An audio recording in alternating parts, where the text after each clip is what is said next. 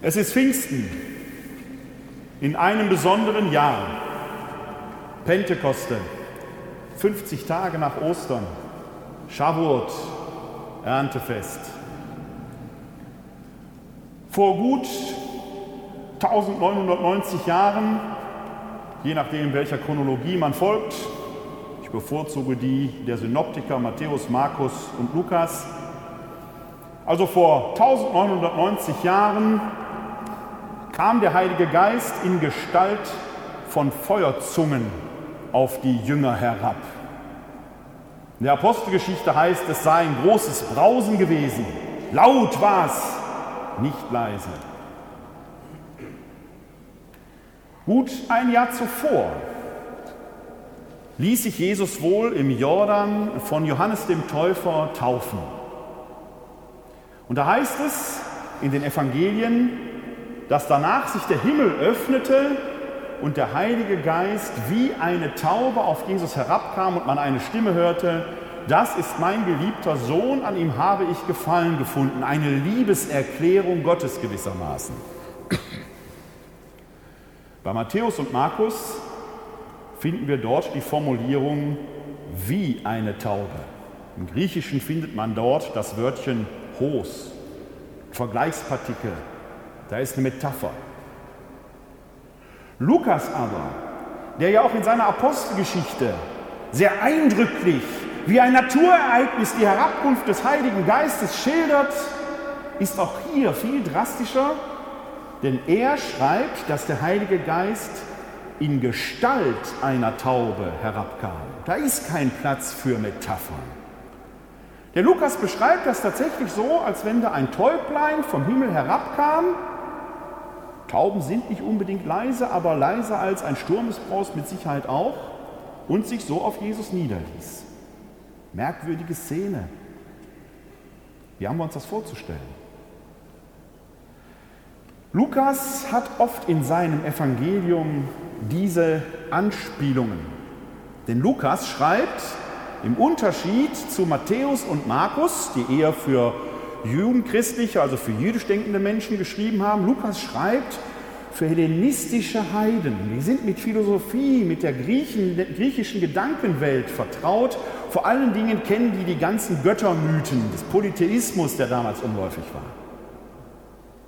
Und eine Taube ist da ein besonderes Liebesgeschenk einer Göttin an die von ihr Geliebten. Und jetzt merken Sie vielleicht, mit welchem Humor und mit welcher Tiefe Lukas diese Taufe Jesu um die Gabe des Heiligen Geistes, der in Gestalt einer Taube von oben herabkommt, erweitert. Fast unmerklich. Aber Lukas greift diese Liebeserklärung auf, die Stimme vom Himmel, die dort erklingt, dies ist mein geliebter Sohn, an ihm habe ich Gefallen gefunden. Und es ist die Liebeserklärung einer Mutter an ihren Sohn. Denn Gott ist weder Mann noch Frau. Eine Spitzfindigkeit des Lukas? Vielleicht. Aber es ist im Neuen Testament so viel vom Vater die Rede, dass diese besondere Liebeserklärung in der lukanischen Version ihren ganz eigenen Charme hat. Und noch mehr. Denn es wird deutlich, dass in dieser Gabe des Heiligen Geistes etwas Verbindendes stattfindet, was den Vater, die Mutter, diesen himmlischen Schöpfergott mit dem Sohn, dem Gestalt, dem fleischgewordenen Wort verbindet. Das sind keine getrennten Personen. Es ist ein und derselbe Gott und die Verbindung ist der Heilige Geist. So wie zwei Liebende, wenn sie sich verbinden, immer etwas Drittes hervorbringen, ein gemeinsames Projekt, ein Kind, etwas Neues, das entsteht und seine eigenen Wege geht. So ist das, was aus dem Vater oder der Mutter und dem Sohn hervorgeht und die Welt, das Weltall hervorbringt und mit Leben erfüllt. Im Römerbrief haben wir vorhin gehört, dass die ganze Schöpfung seufzt und sehnt, das ist der Heilige Geist, der in uns atmet. Diese drei, Vater, Sohn und Heiliger Geist, wie wir sie in der Dreifaltigkeitstheologie nennen, und Lukas mit dem Augenzwinkern die weibliche Komponente Gottes hinzufügt, diese drei sind ein und derselbe Gott. Wie will man über etwas sprechen, das man nicht sehen kann? Auch das hat Paulus vorhin in der Lesung ja gesagt. Hoffnung, die man schon erfüllt sieht, ist keine Hoffnung. Wie will man aber über ein Wesen, eine Entität, einen Gott reden, den man nicht wie damals die Griechen in Statuen verehren kann? Es geht nur mit Metaphern. Und als man versucht hat, diese Dreiheit, Vater, Sohn und Heiliger Geist, irgendwo in all der menschlichen Unvollkommenheit auf den Begriff zu bringen, da hat man etwas genommen, was damals alltäglich war. Kultur war zu allen Zeiten wichtig. Denn in der Kultur erweist sich der Mensch als Ebenbild Gottes, der der Natur, der Natur Gestalt gibt. Und zur Kultur damals gehörte, wie auch heute noch, das Theater. Im Theater wurden Tragödien, Komödien gespielt. Und ein Schauspieler oder eine Schauspielerin nahm darin mehrere Rollen ein. Und welche Rolle gerade dran war, wurde durch eine Maske signalisiert, die die Schauspielerinnen und Schauspieler jeweils vor ihr Gesicht hielten und dort hindurch sprachen. Und hindurch sprechen heißt auf Lateinisch Personare.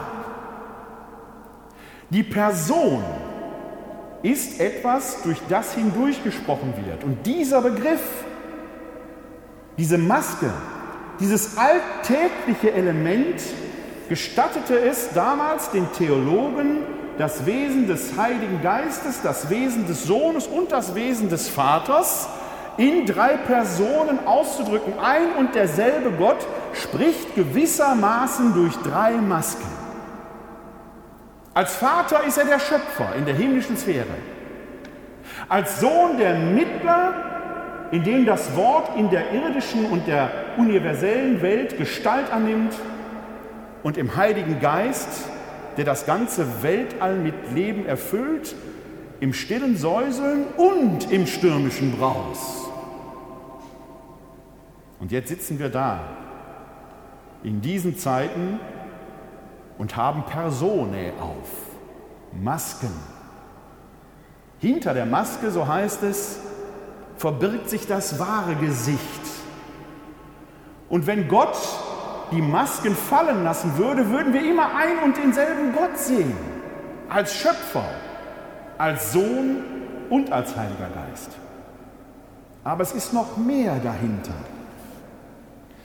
Denn als sich der Heilige Geist in Gestalt einer Taube auf den Sohn senkte und aus dem Himmel diese Liebeserklärung des Schöpfers an den Sohn erklang, da war klar, hier sind drei eins. Der Schöpfer ging schon beim ersten menschlichen Wesen hin und behauchte es mit seinem Geist, damit es so ins Leben kam. Der Adam, männlich und weiblich. Und der Auferstandene wird hingehen, und das haben wir vorhin im Evangelium gehört, und wird die Seinen wieder anhauchen, beleben.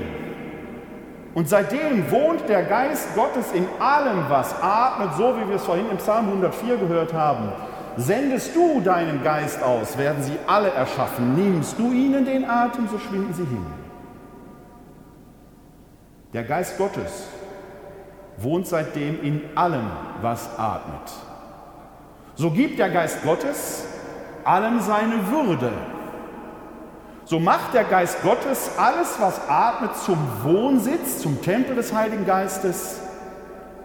Und wenn der Heilige Geist durch uns in die Welt spricht, dann sind wir eine Maske Gottes, eine Person.